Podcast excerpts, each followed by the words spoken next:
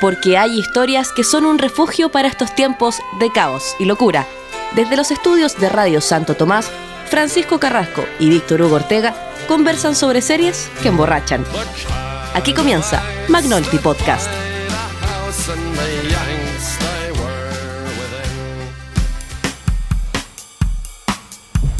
This is uh, Joseph, the Mrs.'s um, brother. He's going to be helping us here on the site for a few days.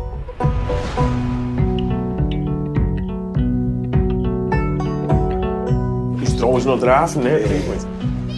Wie is dat? That is my sister. Ik maakte hem uit, hè? I thought you were dead.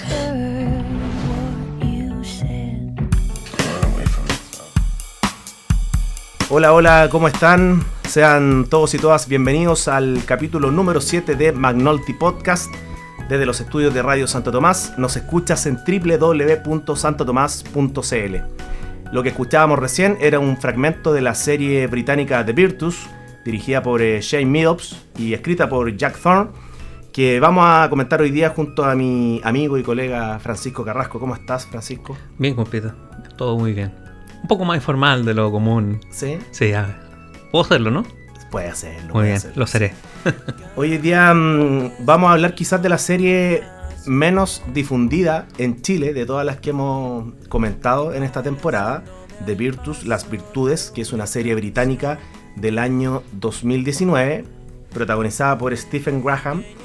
Em, y elegimos esta serie eh, a sabiendas de que quizás nuestros auditores van a decir, ¿y esta serie de dónde salió? ¿No es cierto? Están comentando una serie que, que no está conseguible fácilmente. Bueno, ustedes saben que ahí, dependiendo de la pericia que tengan con Google, podrán llegar. Eso no, no estoy diciendo nada de todo el mundo, no me mire hacia usted. Em, pero también dándonos el espacio para comentar eh, una serie que. mm, una miniserie de cuatro capítulos. Que tú me decías en la semana, Pancho, que había encontrado que era una serie muy a contracorriente. Sí, una serie que fue eh, transmitida por el Channel 4, que es parte de todo el aparataje cultural que tiene Gran Bretaña, en particular Inglaterra. Eh, no, es, no es la BBC, es un canal también importante, pero no es por ende el más importante. Sin embargo, tiene esta serie que a nivel de crítica creo que de las que hemos analizado, más allá de The Wire o Los Sopranos, es por lejos la que consigue mejor crítica en casi todos los portales que, que pudimos visitar previo al capítulo. Eso me llamó profundamente la atención. No vi cosas particularmente ni siquiera de, de forma que fueran criticadas. Sí, es una serie mm, de cuatro capítulos, un, gran drama, un, un dramón, eh, si lo podemos llamar así. Que mm, yo conocí esta serie por un artículo del año 2019 que decía, eh, típico artículo así como clickbait, que era como la mejor serie de este año te la estás perdiendo porque no está en Netflix ni HBO. Y obviamente ese título caí yo como presa fácil, hice clic y eh, vi de qué serie hablaban, ¿no? Porque si te dicen que la mejor serie del año no está ni en uno ni en otro, ¿no es cierto? Y uno que quiere ver las cosas que están sonando. Y me animé a ver esta serie y lo cierto es que mm, me, digamos que me noqueó la serie. ¿En qué Eh, sentido? Me dejó, me dejó loco, igual que a ti, así como en qué sentido. No, pero para transmitirle a la audiencia. me noqueó por el- la, la intensidad y la carga dramática que tiene, eh, digamos, porque no, no es común que en, en- en cuatro capítulos haya una, una miniserie que te pueda golpear tanto eh, a nivel de, de la tragedia que azota a unos personajes. Eh, ya vamos a explicar de, de qué se trata, ¿no? Decir que, bueno, eh, Shane Meadows es un director que se hizo conocido por una película que se llama This is England, también con, eh, con Stephen Graham, y que eh, se caracteriza por poner en pantalla mm, problemáticas sociales de grupos británicos que no son, digamos, los que nosotros solemos encontrar en la pantalla. ¿Te referís más proletario? El proletariado, claro. Entonces, en el mismo año que esta serie, de, de- que de esta serie se hablaba mucho, también se hablaba de The Crown, que es una serie sobre la monarquía. Entonces, eh, me, me interesaba también eh, hablar contigo y dialogar sobre eh, a veces estas series que pasan desapercibidas porque no tienen tanto marketing, porque exponen problemas realismo muy, digamos, sucios, ¿cachai? o, o el, el mundo de- del trabajo, que no es lo habitual. La clase trabajadora inglesa, en el fondo. Claro. Mira, en ese sentido yo creo que dentro de las primeras impresiones decir que el clickbait en este caso funcionó. Porque vi The Crown, eh, he visto una que otra serie británica, pero si alguna es capaz de transmitir lo que es esa eh, Inglaterra más profunda, que incluye, como, Gran Bretaña, incluye a, las Irlanda, perdón, eh, incluye a Gales, Escocia, esta es la que se interna de, la- de manera, y esto también tiene que ver con, con lo que leí, representa ese espíritu de- del tipo que no, es- no- no triunfa, que no, no tiene una, una épica, pero sí posee traumas, culpas y, y- y- y un pasado que, que en el fondo es lo que va a resolver como, como camino del héroe y protagonista en este caso. Decir también que es una serie que es una serie no incómoda, pero es una serie que golpea. Pues en ese sentido yo también te, te- te doy la razón. Es una serie Claro. que, que de alguna manera para un... Es un dramón. Es un dramón... No voy a decir tragedia griega porque no lo es, pero, pero tiene momentos que, que llegas a entender muchas cosas de las que universalmente le, le pasa al hombre occidental. Esta serie mm, eh, es una serie de personajes, ¿no? Y uno, uno de los que más llama la atención es su protagonista, que es el actor eh, británico Stephen Graham, que seguramente conocerán por eh, eh, Boardwalk Empire, la serie de, HBO, y también películas como Pandillas de Nueva York, en donde hacía un personaje secundario, o El Irlandés, también de Martin Scorsese en donde mm, ha tenido participaciones, digamos, secundarias pero importantes. Este es un actor que, que es conocido también por haber aparecido en la película de Guy Ritchie, Snatch, Cerdos y Diamantes, del año 2000, junto a Brad Pitt, y que hace tiempo que, que se viene generando una voz y un eco respecto a Stephen Graham como un actor, digamos, que no está en Hollywood, pero coquetea con Hollywood, pero no se mueve de, Gran Bretaña. Y me parece que es uno de los, de los grandes actores de, de los últimos 10 años, digamos. Justamente está en cartelera en este momento eh, con la película eh, Hierve, creo que la tradujeron, o El Chef, ¿no es cierto? Esta, esta película sobre un chef que está eh, filmada solo en un plano secuencia. Sí, esa no es, no, no es el director Shem Meadows. No, no, Ah, ya. no, entiendo que no. Porque escuché súper buenas críticas de esa película. Súper buenas críticas. Eh, ¿Qué más podemos aportar en, en este, en esta No, intro? el, direc- el director se llama eh, Philippe Barantini. Esta es una película que se estrenó en Chile a fines de septiembre. eh, y seguramente todavía eh, la pueden encontrar en, en alguna sala porque es una película que ha dado harto que hablar. Eh, bueno, mucho que conversar, pero como siempre vamos a ir con la, con la música, con la primera canción de mm, PJ Harvey. Esto es eh, no es el tema de apertura, es el tema de cierre de, de Virtus. Se llama The Crowded Cell. Ahí escuchábamos a PJ Harvey con el tema The Crowded Cell de la banda sonora de The Virtus, la serie que estamos comentando hoy día en Magnolti Podcast, esta serie del año 2019, protagonizada por Stephen Graham y dirigida por Shane Meadows.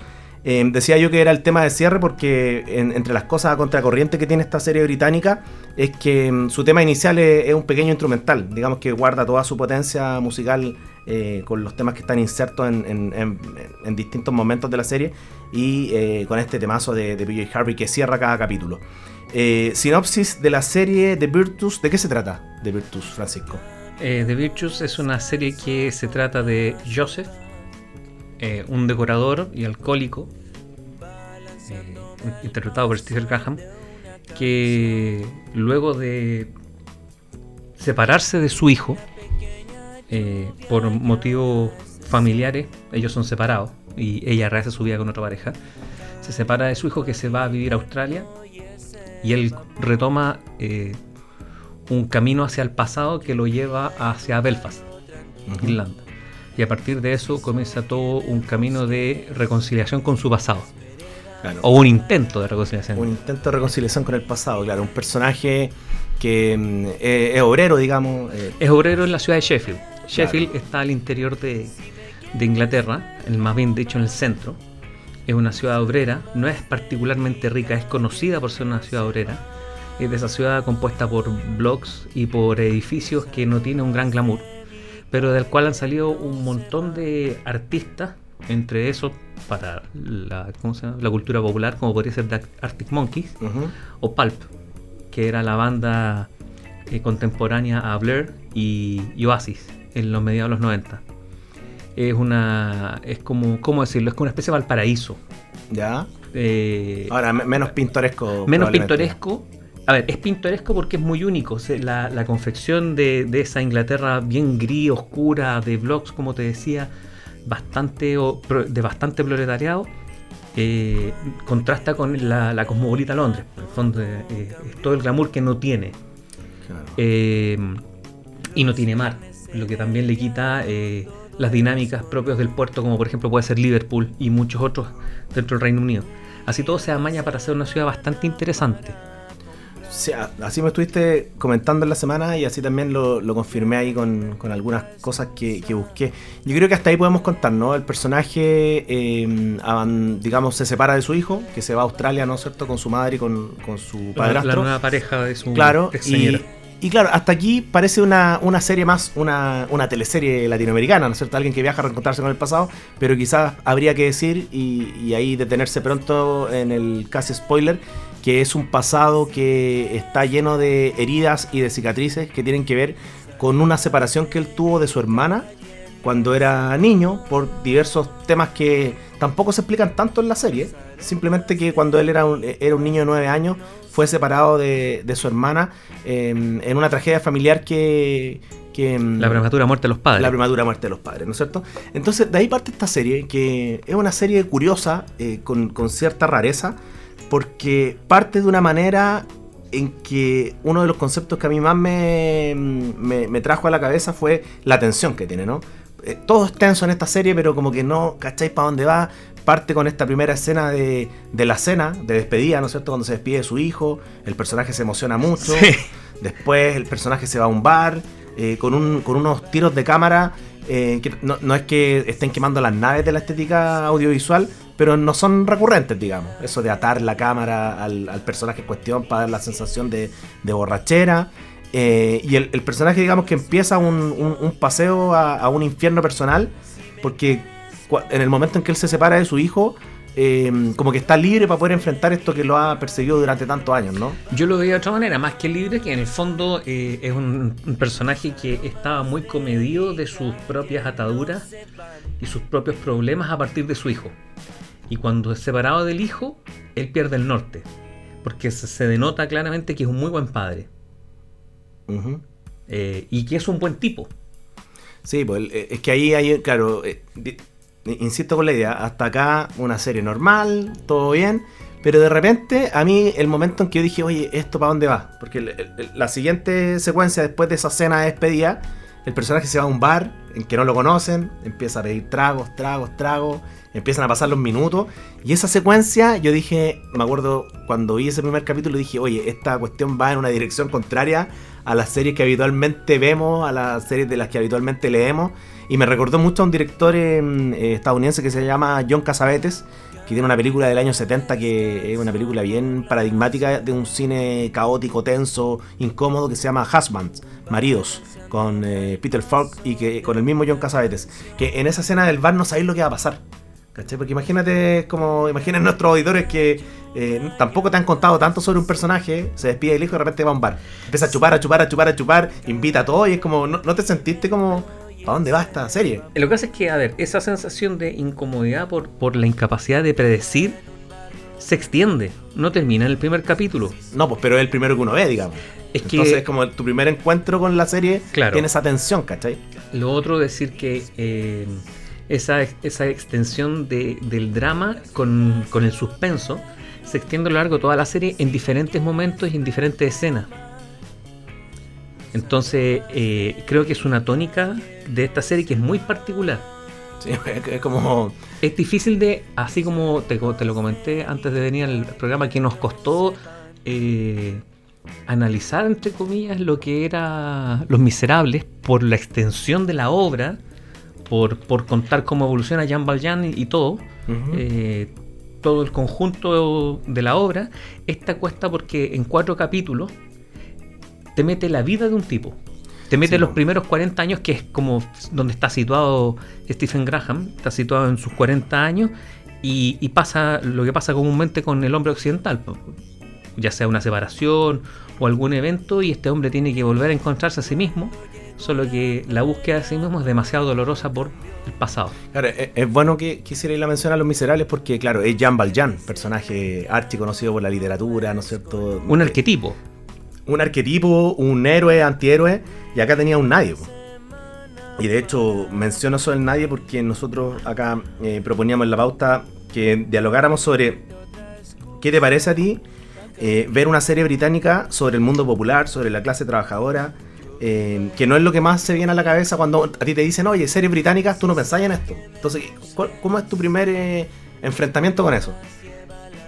me, me pasaron un montón de cosas, eh, entre comillas, más que incómoda, me doy cuenta de la universalidad que tiene eh, la serie. No, puedo hablar de una sociedad que no conozco, pero sí de la serie. La serie ataca a lo, que le puede pasar a un montón de hombres chilenos obreros, trabajadores, técnicos industriales, que ganan no mucho dinero, eh, donde tu mujer se tuvo que ir para rehacer su vida con tu hijo y enfrentarías espero que no, por la tristeza del, del argumento, en- enfrentar esos demonios, esos pasados, esas culpas, que eh, de alguna forma, a través de, de una caracterización brillante, porque eso hay que decirlo antemano, Stephen Graham es, es el, no va a ser un porcentaje, pero es el alma de la serie, es realmente extraordinario, te, te conlleva un tipo que perfectamente podría desagradarte en Chile, pero gracias a la brillantez de él terminas queriéndolo. Sí, sí, yo creo que, a ver, es una serie que, que tiene la cara de Stephen Graham eh, y yo creo que él es muy útil para, para que la serie pueda captar eh, adeptos, digamos, que, que vean esta serie y, y sientan esa, esa tensión, esa incomodidad de estar viendo una serie inglesa que no es la no es la típica serie inglesa. No, no- no- no- acá no están los arquetipos, qué sé yo, monarquía, ¿cachai? O, o- De hecho, es gracioso que no hay ningún arquetipo. No está el héroe, tampoco un antihéroe. Es un tipo no- común y corriente. No está el que va a conquistar ni es conquistado. No, No, y, y- y yendo más, y yendo, poniéndole nombre y apellido, no, no hay mención a la reina, no hay menciones al fútbol, ¿cachai? Que son cuestiones que son súper- Culturalmente, claro. Culturalmente son súper explícitas y evidentes de las series británicas. Sí. Acá no, no importa el Chelsea, Manchester, nada, ¿no ¿no es cierto? La reina, no, no están los Beatles acá, ¿cachai? Entonces, eh, ¿cachaste eso? No, no hay referencia a ninguno de esos tópicos Claro. típicos de lo que... Pero eso también le da una neutralidad. No quiere ser inglesa, pero es inglesa. Sí, pues no quiere ser inglesa, eh, pero... Pero es profundamente inglesa. Sí, pues lo que pasa es que es de un es profundamente inglesa de un tipo de, de de personas de Inglaterra con las que nosotros no estamos tan familiarizados, ¿cachai? Porque a veces, digamos, incluso las mismas series o el mismo cine te hacen este, te provocan este defecto de creer que, que todo es turismo, ¿cachai? ¿Cachai? E- e- Eso es lo que me pasa a mí. Entonces, cuando tú veías una serie que, mm, si bien tiene, tiene algunas referencias del cine de Ken Loach, que es un director, eh, un cineasta que también muestra la realidad de este tipo de personas, ¿no es cierto? Del mundo trabajador, del mundo obrero, con sus traumas, con sus problemas, y él se ha casado con ese estilo siempre, ¿no es cierto? Hay Bueno, una- Shane Meadows también. También, tiene También, bastante- claro. que lo, vamos a hablar más adelante. Claro. Pero, y otra cosa. que- Daniel Blake se llama. eh, ah, Yo, Daniel Blake, una película emblemática que ganó la Palma de Oro en Cannes hace, un- hace que, qué sé yo, casi 10 años, un poco menos. Que también es la historia de, de personas eh, para los cuales la vida no es fácil. ¿Cachai? Y en ese sentido también, bueno, también va más adelante en el análisis, pero decir que la serie es muy linda eh, estéticamente porque se, se interna súper bien sin hacer turismo, como lo hemos comentado No muchas sé si veces. linda es la mejor palabra. Yo encontré que era linda, que tenía momentos muy bonitos, sobre todo en la capacidad de generar eh, in- intros eh, que no, no se repetían de un capítulo a otro y aprovechando la belleza del paisaje, las cámaras, las canciones, pues la banda sonora es bastante buena. Sí, eh, creo que un- es una serie. mm, Si, Lo que pasa si es que tuviera está- que buscar un ¿Mm? adjetivo, diría que tiene mucho estilo la serie. Pero así como. Es que la, la palabra linda, como que me. Cuando pienso en, una serie o en una película linda, me imagino otra cosa. Pero sí es verdad que, que- hay varios planos exteriores de, de esta ciudad o, de Irlanda, digamos, que. Que, están, son, eh, tienen buena composición, ¿cachai? Sí, bueno, convengamos que, que dentro de, de lo que es la serie, eh, está tenida de, de toda esta incomodidad que es la vida de él. Entonces no te, quizás no, no te permitió disfrutar como a mí también, pero sí pude identificar momentos en que conversábamos la intro del segundo y tercer capítulo, están súper bien hechas.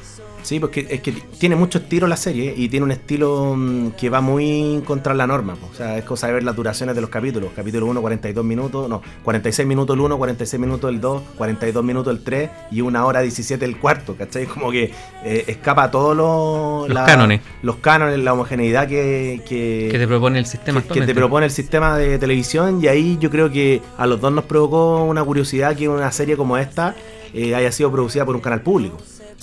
Aunque nosotros partimos el, el- eh, la temporada eh, conversando sobre Samudio, que es una serie también de un canal público, pero claro, esta tiene otro detallito que mm, este es la historia de eh, Shane Meadows.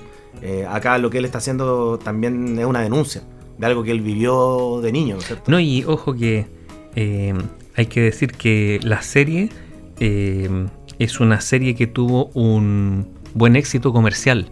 Ah, claro, sí, leí eso también, que... Que su- su sobre todo el último, el último capítulo dejó Claro. la escoba en, en Gran Bretaña y que parte de, de esa ignorancia que tenemos con esa cultura británica más diaria, más, más real eh, del proletariado, nosotros no la tenemos porque no nos llega esa información.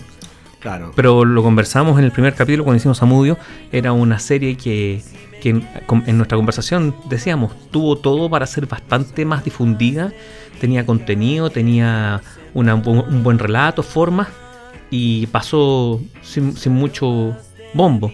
Claro, que ahí hay un montón de, de cuestiones que, que debe ser complejo de esclarecer. Yo creo que necesitaríamos eh, conversar con eh, británicos, digamos, que están al tanto de lo que está pasando en, en los canales de televisión del Reino Unido, ¿cachai? Ujú. Para que nos pudieran contextualizar, ¿cachai? Porque acá, acá nosotros podemos hablar de, de las causas por las cuales Samudio no es una serie conocida, ni siquiera famosa, conocida. Y probablemente mm, eh, una serie como esta mm, en Inglaterra eh, es recibida de una forma distinta porque como hay directores como Ken Loach, como está la figura de, de Shane Meadows, que están haciendo constantemente series de este estilo. Entonces imagínate lo que, lo que fuera, no sé, la televisión chilena o alguna, tele- alguna televisión de un país latinoamericano en que se dé eh, apertura a tipos que, que narren este tipo de historias. Acá digamos que si uno tuviera que buscar el- algún denominador común de producciones chilenas o latinoamericanas, creo que estarían más emparentadas con algunos tonos cómicos, ¿cachai? O con otro tipo de, de norte, ¿cachai? Pero en Inglaterra, eh, a raíz de esta serie, a raíz de lo que pasa con Ken Loach, a raíz de lo que ha pasado con Mike Lee, que otro eh, director eh, eh, del Reino Unido, que digamos han tomado un estilo, ¿no es cierto? Un estilo de hacer un cine que busca denunciar, que busca hacer una crítica a la sociedad, a, a estamentos del, del Estado, incluso como es lo que pasa con esta serie. Y acá tú, tú preguntabas, ¿no es cierto?, si las series pueden o deben o, y, o deben hacer una, una crítica de, del- de los estamentos de la sociedad o del presente de la sociedad. Y claro, después de ver The Virtus, uno dice totalmente que sí, ¿no es cierto? Porque esta es una crítica descarnada a la protección de menores, digamos, a la protección de las familias que está presente acá y cuando cuando termina de ver la serie uno dice wow esto esto también pasa en Chile uno sabe que esto pasa en Chile ¿cachai? Sí, pero, pero es gracioso porque lo hace de una manera en que te hace identificar no las causas, no es un cuestionamiento tan profundo, sino más que nada una meditación de las consecuencias. Y, cuando tú ves la serie, pasa todo lo- porque pasas lo que le pasa al personaje. Yo creo que esa es la gran maravilla de la serie. Eh, y lo que te hace sentir esa eh, incomodidad y ese dolor es porque te transmite muy bien el dolor de este hombre que está en sus 40 y se tiene que eh, confrontar con este pasado. De alguna forma yo creo que la serie lo hace de manera brillante. Bueno, sigamos escuchando la, la música de, de The Virtus. Vamos a escuchar a Lisa Hannigan con el tema Flowers. Ahí escuchábamos la canción Flowers de Lisa Hannigan de la banda sonora de The Virtus del año 2019. La serie protagonizada por Stephen Graham, dirigida por eh, Shane Meadows y con guion escrito en coautoría con Jack Thorne, que también es un, eh, un guionista que ha sacado muy buenas buenas producciones en el último tiempo. Eh, bueno, hablemos de los personajes de la serie, hablemos de los diálogos, del casting. Eh, y cómo tomamos esto de que actores famosos como Stephen Graham den vida a personajes tan anónimos y tan convincentes. Eh, pucha, a ver, no sé cómo responder bien la pregunta, pero sí te puedo decir algo. Eh, Stephen Graham está tan genial que es capaz de soportar el peso de una serie. Y a partir de ese peso, eh, actores, actrices como Nia Malgar y Helen Beham, eh, en este caso Dina, la hermosa y, tierna Dina, y Ana, la, la persona que va ahí a, bañar en sus aventuras a, Joseph, eh, de alguna forma eh, le sirven de plataforma a partir del trabajo que hace Stephen Graham. Está sensacional. Eh, me recuerdo bastante lo que conversamos cuatro días atrás cuando me puse a ver un documental de Marlon Brando y tú me, me- me enseñabas cosas de, de la técnica del actor. eh, y por coincidencias de la vida me toca ver esta serie y llegamos a esa conclusión en medio de la conversación. Eh, él llena solo la pantalla, siendo un actor físicamente pequeño, de no más de unos 60 y algo, eh, y tiene una capacidad de enternecerte eh, cuando, cuando se lamenta sus errores, como nos ha pasado a todos, sobre todo después de una borrachera, o tiene la capacidad de hacerte reír por las estupideces que hace de esa borrachera, o te hace sentir el dolor más profundo cuando él reconoce cuáles fueron eh, esos problemas del pasado. Eh, que yo creo que, no sé si tú, tú que eres muy cinéfilo, muy, muy, muy, muy cinéfilo de, de hace muchos años, viste algo en términos de actuación como lo de él. ¿Qué es lo más difícil de la actuación? En general, no, no, no de. Mira, como cualquier arte, yo creo que es capaz de ser llevarte a estados, no sé si extremos, pero llevarte a, a más de un estado. O sea, el que es gracioso puede ser gracioso, pero haz lo que llore. Y si te hace llorar, si te hace reír en una misma obra, no importa el formato que sea del arte, ya sea música, etcétera. eh, yo creo que habla, habla mucho de él. Y él me hizo reír, porque hay unas escenas graciosísimas, y hay unas escenas en que realmente te, te conmueve. Yo creo que lo más difícil de la actuación es creer. Es que lo que tú estás viendo lo creas. Sí, E- Ese pero- es como el, es como la, digamos, la columna vertebral de la actuación. Y incluso eh, desde los juicios eh, más generales, a veces cuando uno evalúa una actuación, incluso si nos vamos para el mundo del teatro, que en, en el teatro esa lógica del creer eh, es súper eh, interesante porque estáis ahí, ¿no es cierto?, en una butaca viendo sobre un escenario a alguien que te está representando algo que tú sabéis que no es verdad, pero tenéis que creerlo para poder participar de este pacto artístico al, que, al que estáis asistiendo, ¿no? Y si lo más difícil de la actuación es creer, es súper difícil también que alguien que es famoso, que es una cara reconocida, te obligue a, mm, a pensar que él no es ese actor y sea un personaje, ¿cachai? Y yo creo que ya que hacía ahí el vínculo con Brando, eh, digamos que hay una película de, de Marlon Brando que se llama eh, On the Waterfront o Nido de Rata, una película de Elia Kazan, en donde él logra eso, ¿no? Porque él, él ya era famoso y había hecho un tranvía llamado Deseo y de repente tiene que hacer en una película a un ex boxeador que tra- trabaja eh, en, los en los muelles, ¿no es cierto?, de, de Nueva York. Y, y que tú creáis eso. Y ese es netamente una cuestión que tiene que ver con los movimientos, con la gestualidad, con la forma de hablar, con la forma de mirar. Y yo creo que el, el gran valor de una serie como esta es que Stephen Graham rompe esa idea de que es Stephen Graham, ¿cachai? Y te, y te, te traslada y te pone en, en la butaca de que estáis viendo a un, a un NN que, que tiene la embarrada en su vida por algo que le pasó antes y tú estás accediendo, digamos, a, a- a su, a, digamos, a, a, su, a su viaje, a su viaje al pasado, ¿cachai? Eh, y eso es súper difícil. Yo te, te decía la otra vez medio, medio en broma que ya se quisiera el chino Darín, ¿no es cierto? Que el hijo de Ricardo Darín, una serie en que él pudiese eh, mostrar que no es chino Darín, sino que es otra persona, ¿cachai? Sí, pues, no, es es- por, no es por matarlo, ¿no? No, no, no, pero, eh, pero eh, ahí a contramano está lo que te decía, la responsabilidad que implica estar eh, cuatro, tres horas y media en pantalla y, que esa persona en cada acción determinada dé la nota determinada. Porque, vuelvo a lo mismo, él me hizo reír y de buena gana en medio de una serie que era todo tensión, que era todo suspenso porque cuesta mucho pensar hacia dónde se deviene. Y a su vez también te hace en algunas partes. A mí hubo una que me, casi me sale la- la lágrima. Entonces tú decís, ¿cómo el tipo, efectivamente, si la actuación es creer, cómo me hace creer cada situación por disímil? Que sea porque de alguna forma hay tipos que son capaces de hacerte reír, hay otros que son hacerte llorar, pero no todos son capaces de lograr esa plasticidad en la emoción. No, claro, y, y aparte que eh, él es un, digamos que un actor británico destacado, digamos. Sí, allá Hay- es famosísimo. Hay mucha gente que, si yo digo Stephen Graham, no, no van a cachar quién es, pero, Pero si lo ven- si lo ven van a cachar Sí. quién es, ¿cachai? Porque claro, es un actor que digamos que no tiene el, el canon de, de, de Hollywood, ¿no es cierto? No es un tipo alto, no es como que en algún momento se pusieron de moda los morenos en Hollywood, ¿cachai? Es un tipo medio bajito, medio rubio, ¿cachai? Entonces yo creo que todo lo que, esa plasticidad de la que tú hablas es clave para poder entender eh, cómo se pone al servicio de la serie. Y también probablemente él como actor sabe que hacer una serie como esta lo va a catapultar a un nivel que no es el nivel que tienen los actores que, mm, que se posicionan en el mercado hoy en día. Porque también conversábamos de esto. Hoy en día los actores tienen más posibilidades que hace 40 años para poder posicionarse en el mercado. Porque todas las plataformas de streaming están invirtiendo en series y ahí actores famosos, entre comillas, son eh, carne de cañón para estas series, ¿cachai? Pero Stephen Graham está en, en- está como con una pata en la industria y está con otra pata en una industria más pequeña que es la de, de su país, ¿cachai?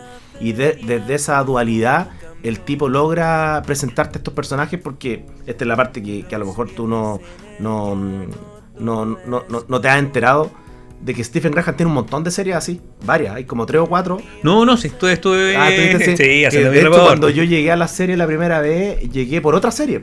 ¿Cachai? Stephen Graham se ha especializado en miniseries británicas que no conocemos, ¿cachai? Que ojalá conociéramos, y en las que hace distintos roles. Y de todas esas cuatro, yo he visto cuatro, creo que esta es la, cúspide, ¿cachai? Sí, siempre de la mano de Jim Meadows, ¿no es cierto?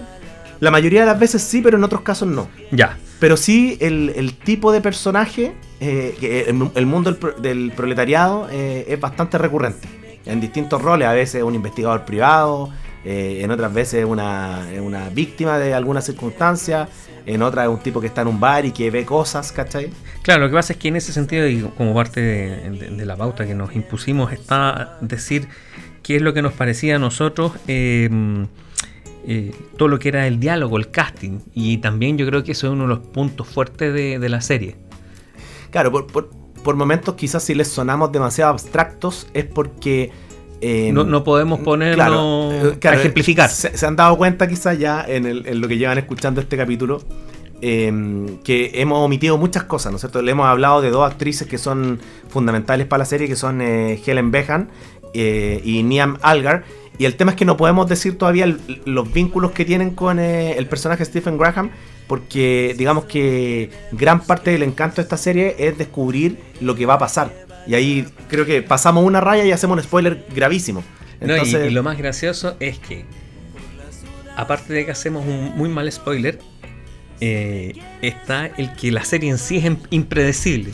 Totalmente, totalmente. De hecho, Entonces es como gracioso porque podríamos hacer spoiler y no van a ser capaces de adivinar el final. Porque Claro. el final, el, el principio de la serie, el desarrollo de la misma y el final cuesta bastante ligarlo. Que yo creo que, que cuando eh, nos proponemos hacer un capítulo sobre una serie que probablemente es desconocida acá, eh, uno también quiere compartir el entusiasmo de atreverse a ver propuestas nuevas que, que te puedan ayudar a, entrenar el ojo, ¿cachai? Que te puedan ayudar a, em, a, a reconocer emociones, ¿cachai? A reconocerse uno mismo en la serie. Yo lo veía mientras veía la serie, yo lo veía como otro propósito. Eh, yo lo veía con el propósito de, de- ser capaces de disfrutar contenidos distintos. Y te lo digo porque también veo harto Netflix, etcétera.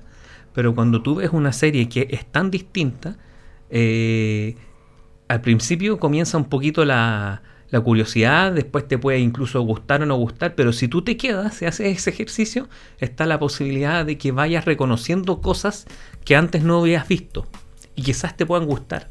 Y después, igual que cual- cualquier arte, vas a disfrutar otro tipo de obra. Y eso es lo bonito de esto.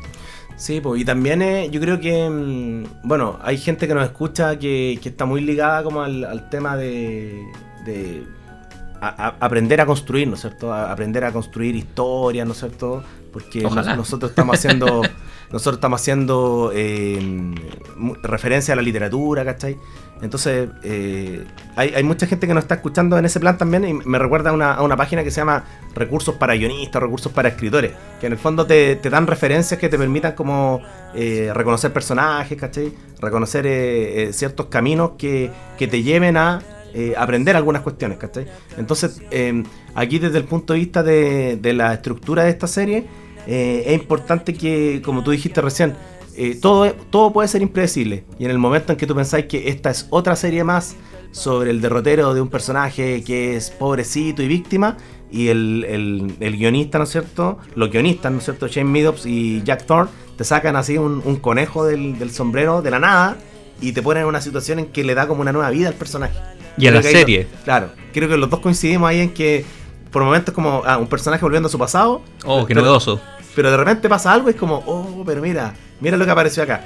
Y eso es súper interesante porque yo creo que tanto como para la tru- construcción creativa como para pensar así como la sociedad, la sociedad en el día a día, eh, es una serie muy fresca, ¿cachai? Y eso es difícil porque cuando estáis contando un drama tan grave como este, que de repente el personaje tenga una posibilidad de, de digamos, de, de doblar a la izquierda eh, e irse para otro lado por un ratito, te, hace soñar, ¿cachai? Y como que eh, quizás sea una de las grandes características que tiene de Virtus, que el primer capítulo te deja mal, ¿no es cierto? Te deja en el suelo, pero en el segundo no te das ni cuenta cuando estáis muerto de la risa y estáis como con una, con una sonrisa esperando que, pasen cosas que tú querés que pase, ¿cachai? Tiene, tiene momentos de, de esperanza que son muy bien retratados por Stephen Graham. Ahí, por, mucho que el guion sea, te lleve a esos puntos, si no viene acompañado de una gran actuación, se hace complejo. Y en ese sentido también representa muy bien lo que es eh, la Inglaterra más profunda, como les decía, a pesar de que va a Belfast en algún momento de la serie, viaja a Irlanda, la representación de los acentos, de las costumbres, que son muy parecidas pero no iguales, eh, la capacidad que tiene de incomodarte, como cuando, no sé, es maltratado por alguna persona, como por ejemplo cuando quiere comprar algún elemento y es muy maltratado y mirado en menos, como nos pasa muchas veces a nosotros en la vida diaria, Stephen Graham es capaz de rescatar eso, es capaz de rescatar de alguna forma eh, que la vida no es plana, ni es la más absoluta miseria, pero tampoco es una fiesta. La vida es lo que es nomás. po. Claro, que alguien te pueda atender mal o te pueda, eh, no sé, en, en los servicios, ¿no es cierto? Que Absolutamente. En Chile pasa Cuando mucho. tú piensas, oye, los ingleses deben ser una maravilla atendiendo. No, son horribles, asquerosos. Sí, pues, e- eso es interesante porque comúnmente yo he visto varias series británicas y en las series británicas no se pierde el tiempo mostrando lo que pasa cuando vaya a comprar un ticket de, de- de bus o de, o de lo que sea y, y no hay o queda uno o, o te dan jugo con eso, ¿cachai? Y tú piensas que eso no puede pasar, pero la, la serie te, te muestra esos pequeños Sí, detalles eh, y, eh, y- y aterriza, aterriza una cultura.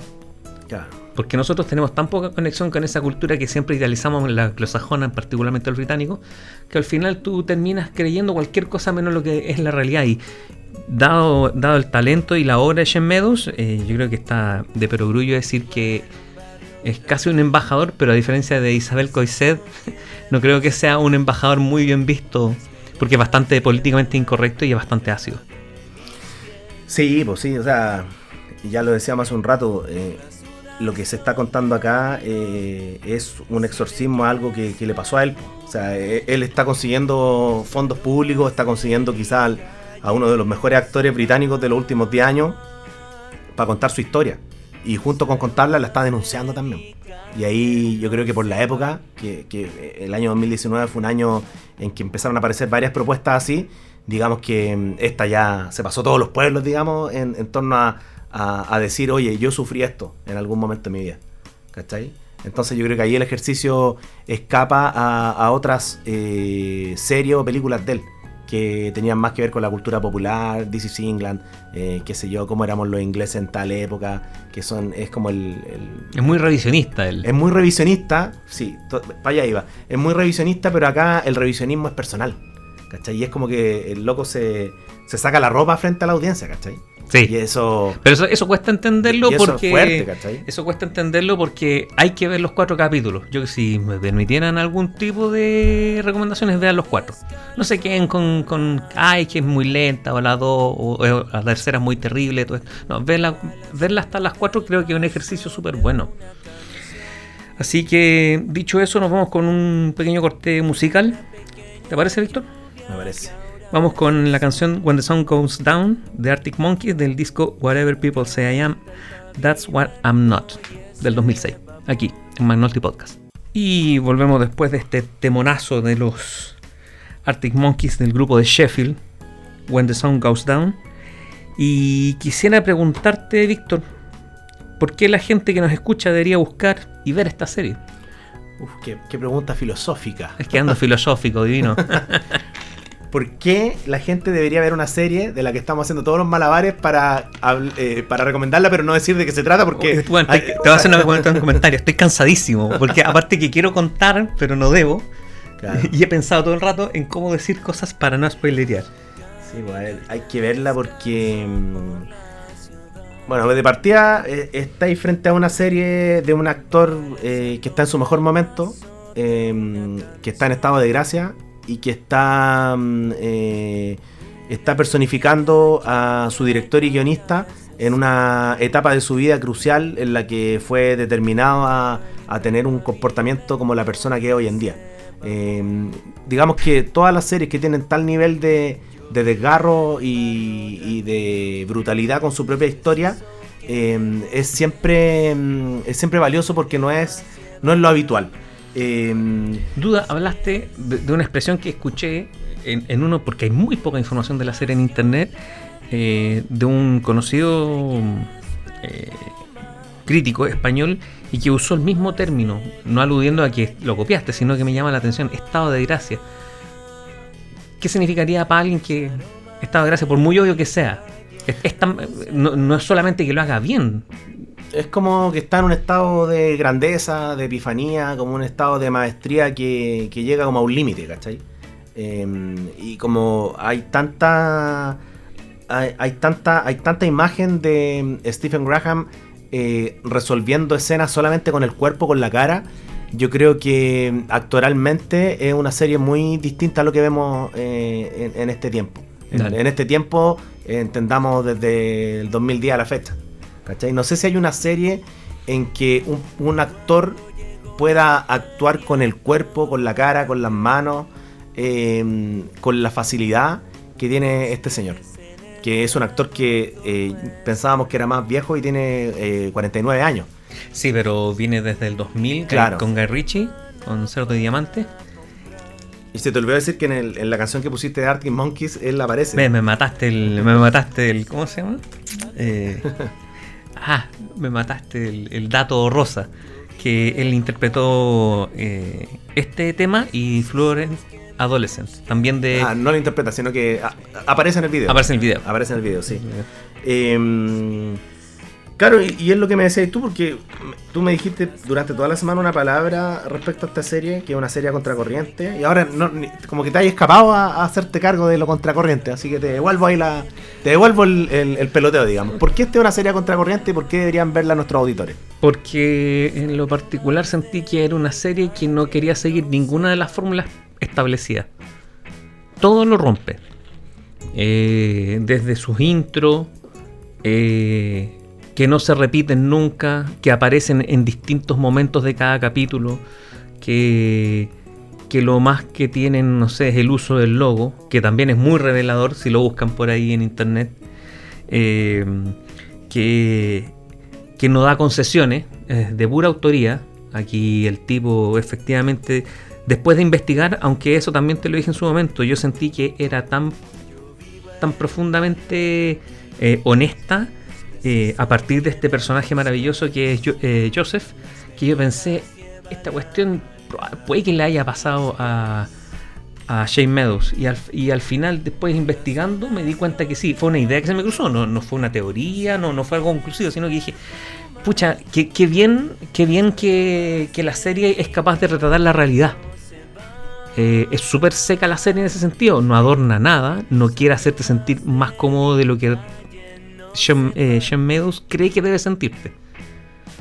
Eh, tiene, por ejemplo, mucho silencio, juega harto con el silencio. Sí, mo, eh, totalmente. Y, aparte, digamos que mm, para tirar como una reflexión a algo que, que, es local también, esta es una serie que se hace cargo de, de piezas familiares que se ajustan, ¿cachai? Esos problemas familiares, digamos, que uno ve en, en La Jueza, en Mea Culpa, ¿cachai? Porque es ese Chile el que podría estar retra- retratado si uno hace, hace la analogía con, con es- este, mm, esta Inglaterra, ¿cachai?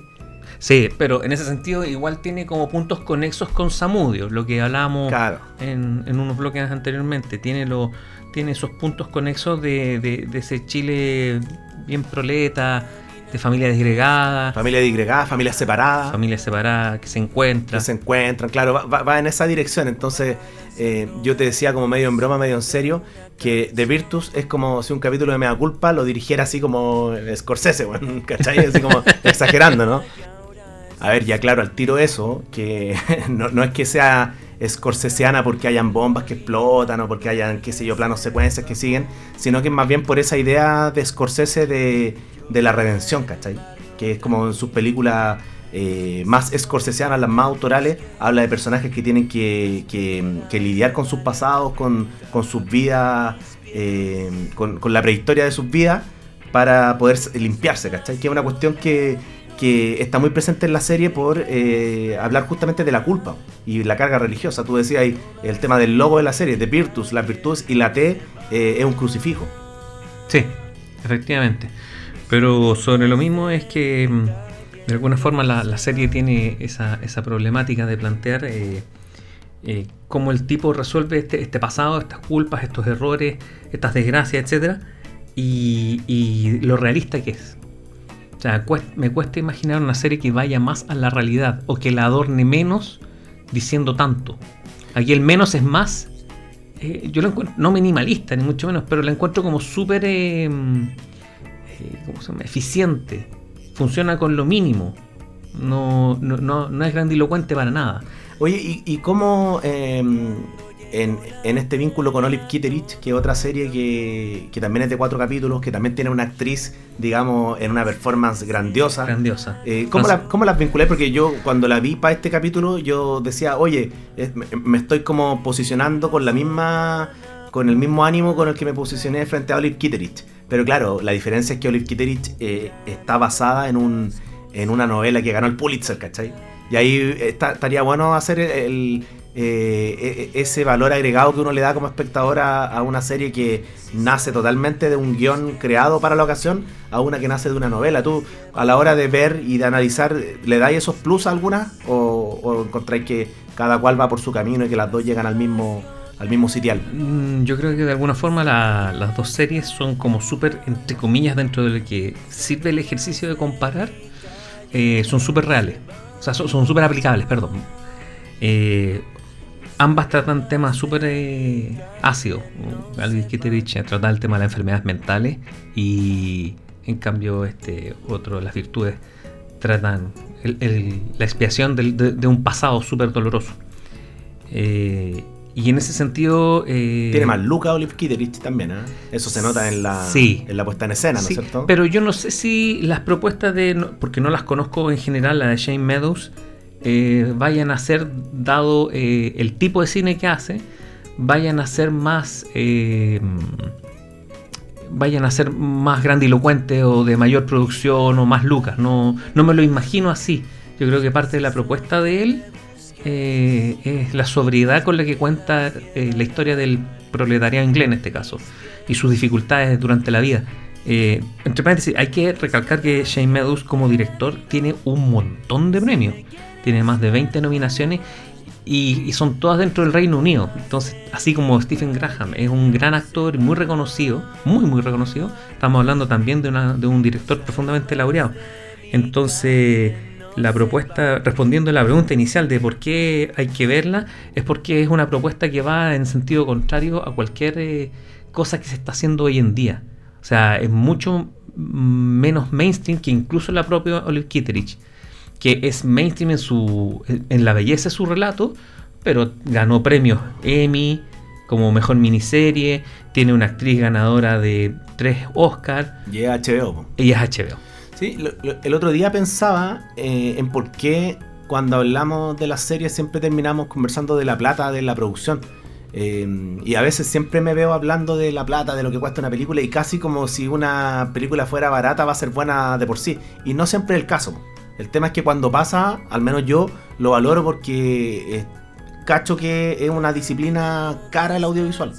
No, Sí, y que- aunque ahora sea más democrático con el digital y toda la cuestión, cuando yo veo una serie como esta, eh, en que cachai que las lucas están ahí como normal, ¿cachai? Tú decís, oh, mira, es como, eh, es como un gran mensaje eh, subliminal, ¿cachai? Para el montón de gente que quiere hacer cosas, ¿cachai? Yo hago clases en una escuela de cine, entonces siempre yo he recomendado mucho esta serie en, en- en años anteriores.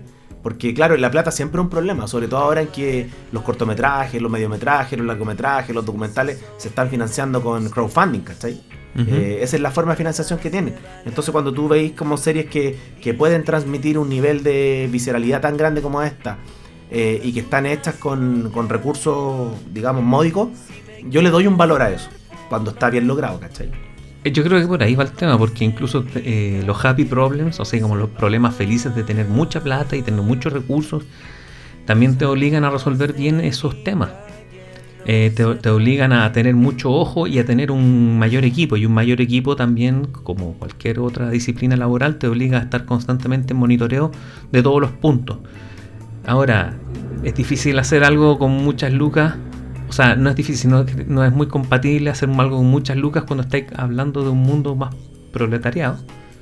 Sí, pues sería una contradicción. Sería una contradicción, pero lo resuelve muy bien. O sea, todo es muy sobrio y todo es muy real. Sí, hay, un, un concepto que siempre hablamos, eh, hay, hay un nivel de riesgo que, que en la serie, si bien por momentos tú decís, oye, ¿para dónde va esta cuestión? Cuando los capítulos van terminando, todos te van haciendo sentido, ¿cachai? Como que todo está, como que no hay nada que se te escape. De hecho, es de esas series, de hecho la serie es tan bacán que, que a veces los capítulos se te quedan cortos, terminan muy rápido. No sé si te pasaba eso. Y esa es una cuestión Yo- que, que no siempre sucede. Mira, sobre lo mismo, yo ahí los puntos de resolución, los nudos cuando se resuelven, se resuelven sin anestesia. Todos. Claro, como que Pasó. pasó. Y, y eso también tiene un sentido que yo creo que no se le escapa al director, yo creo que hay una intencionalidad ahí. Él podría haber resuelto muchos conflictos, los más duros sobre todo, ponerle una música y hacer un plano y hacer cámara lenta, ¿no? Porque al final así es la vida, po. la vida Sí. es seca, pues cuando te dicen tu papá se murió, no viene un guan con un violín atrás, ni la persona que te va a decir que se murió tu viejo va a mover la boca y tu papá Sí, se... No, En ese sentido, claro, es un realismo eh, muy fidedigno, digamos. y es como un rayo, po, llegó y te pegó. po. Sí, pero es súper es súper cierto lo que es. Y cuando te recibí una mala noticia, claro, ¿no? Es, es- es buena la. O sea, recibís la noticia y te queda ahí y, te- y te- y les va a pasar, cuando vean la serie, les va a pasar de que varias cosas, tú vas a decir, ¿cómo? Claro. Y, te- y de- te quedas procesando durante varios minutos. Y ahí también es muy inteligente, juega mucho con el silencio. Oye, y pa- para no dejar sin responder esta otra idea que tenemos acá, eh, ¿por qué hay que ver las series que no son moda? Así, en un minuto. Yo creo que uno amplía el gusto. Y ampliar el gusto es un ejercicio de madurez en cualquier ámbito de la vida. Y esa cuestión me la dijo un amigo que me decía, siempre coméis lo mismo, pero tú come algo distinto. Entonces me obligó a comer, no sé, me acuerdo, un pescado muy raro. Y lo que al principio era un ejercicio horrible, esto es algo muy personal lo que cuento, fue algo que me gustó. Y después empiezas a probar otras cosas. Y el probar otras cosas te va ampliando el mundo. Y ampliar el mundo, y esto lo hemos conversado en infinidad de veces, en infinidad de bares, eh, tiene No, no sé nada yo. en la infinidad de bares que de alguna forma eh, ver, escuchar música, leer libros, ver series, es ampliar la mirada, es ampliar el mundo, tu mundo. Y, y eso, eso ayuda como ejercicio de vida. Así que yo creo que es una, es una gran serie. No es Happy Land, ni mucho menos, es bastante triste, pero pero tiene también tiene lo otro, tiene momentos graciosísimos. Ahí van a, ahí van a disfrutar. Sí, bueno, eh, les dejamos entonces recomendada esta serie británica del año 2019. Eh, hay algunos buenos artículos en la revista Spin-Off, en la revista Fuera de Series, En Film Affinity. en Film Affinity, sí, eh, para que puedan eh, conocer, digamos, aspecto general y de a poco introducirse en la que fue para mucha gente la mejor serie del año 2019 y como rezaba ese artículo eh, digno de clickbait, no estaba ni en Netflix ni en HBO. Así que búsquenla, búsquenla con... ¿Qué está? Eh, pero hay que buscarla. Hay que buscarla, sí. Así que... Bueno, nos despedimos y hasta la próxima semana. Chau, chau, que estén Chau. bien. Una pequeña lluvia y ahora ese sol.